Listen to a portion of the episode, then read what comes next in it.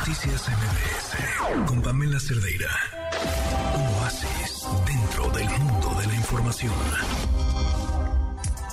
Adán, ¿cómo estás? Muy buenas noches.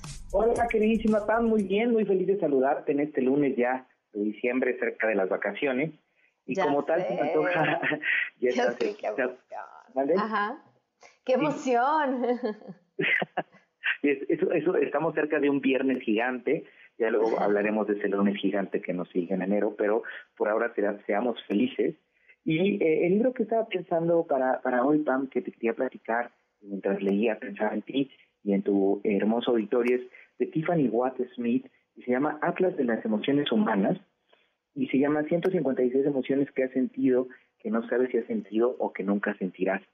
Eh, creo que una de las maravillas más potentes de la literatura, si no es que de la poesía, es ponerle nombre a tus emociones, ¿no? Quizás saber cómo aterrizarlas, cómo, dónde están, ¿no? Creo que la literatura se trata en general de eh, explicar lo inefable, aquello que no puedes decir, pertenece al mundo de la literatura. Entonces, este libro nos dice, ¿no?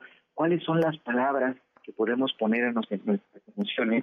Y dice algo también muy bello, como que este es un mapa para orientarnos en nuestras emociones y para saber cómo nos sentimos y entender lo que siente el otro. Si a mí me preguntaran en algún momento cuál debe ser un libro de texto, diría que es este, porque creo que de lo que más nos hace falta es saber cómo nos sentimos, qué es lo que estamos viviendo y eh, qué es lo que están viviendo las otras personas.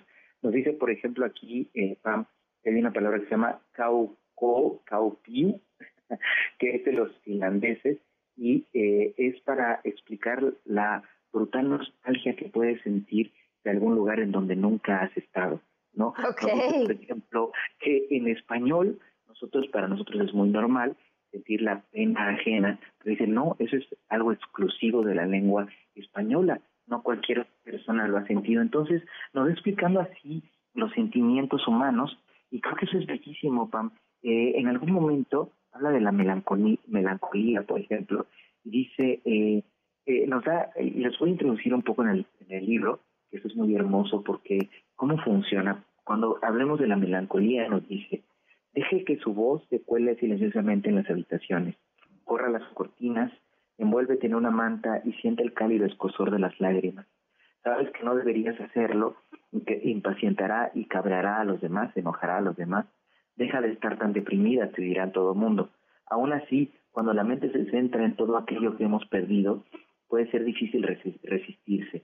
Si los artistas, estudiantes y cantantes de blues son los que más se asocian con la melancolía, es porque se trata de una emoción que requiere de su tiempo. Nos va diciendo muchas más cosas, nos habla de canciones, nos dice cosas, muchas cosas más, pero luego nos dice algo hermoso, y es, por ejemplo, la dulce miseria. ¿Por qué nos gusta sentirnos tristes? ¿Qué es eso que hay allí? Eso nos explica este libro. ¿Por qué de repente estar triste es hermoso nos va introduciendo, te decía, no solo en cosas que conocemos, sino en lo que desconocemos. Nos habla, por ejemplo, de otro tema que es, dice, Iktaurpok, dice, los Inuit llaman a la mezcla de ansiedad, nerviosismo y felicidad que siente quien espera en la llegada de invitados a casa. Entonces, este libro nos habla del aburrimiento, de la melancolía, pero también de aquellos sentimientos de otras lenguas que son intraducibles. Eso es increíble. Entonces, bueno, este libro es para aprender de lenguaje, para aprender otras culturas, pero también de aprender a nosotros mismos. Oye, me parece, eh, lo quiero, eh, me parece un gran regalo de Navidad además. Exacto, es un libro para tenerlo porque va, te decía, desde el aburrimiento hasta que digan Abijamán. Dices, ¿qué es Abijamán?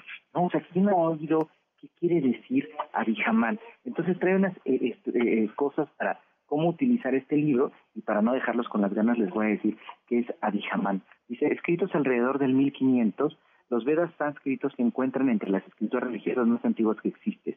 existen. Entonces va a decir, Adihaman evoca el dolor y la ira que sentimos cuando nos daña a alguien a quien amamos o de quien esperamos un trato amable. Es decir, cuando alguien que quieres muchísimo te daña, eso es Adihaman. Una de las cosas, por ejemplo, que hay de pérdidas de, de, repente en el diccionario, es que dices, cuando desaparece una palabra, desaparece un sentimiento. Entonces aquí ah. recuperemos las palabras para recuperar los sentimientos y este libro Atlas de las Emociones Humanas de Tiffany Watt Smith es una maravilla para eso. Me, me, me encantó, ahí está, el, el, Atlas de las Emociones Humanas. Muchísimas gracias, Adán, y, y cualquier duda, comentario, sugerencia que te busquen en tus redes sociales. Y, y la arroba de Twitter como... Muchísimas gracias, Adán. Un abrazo. Buenas noches.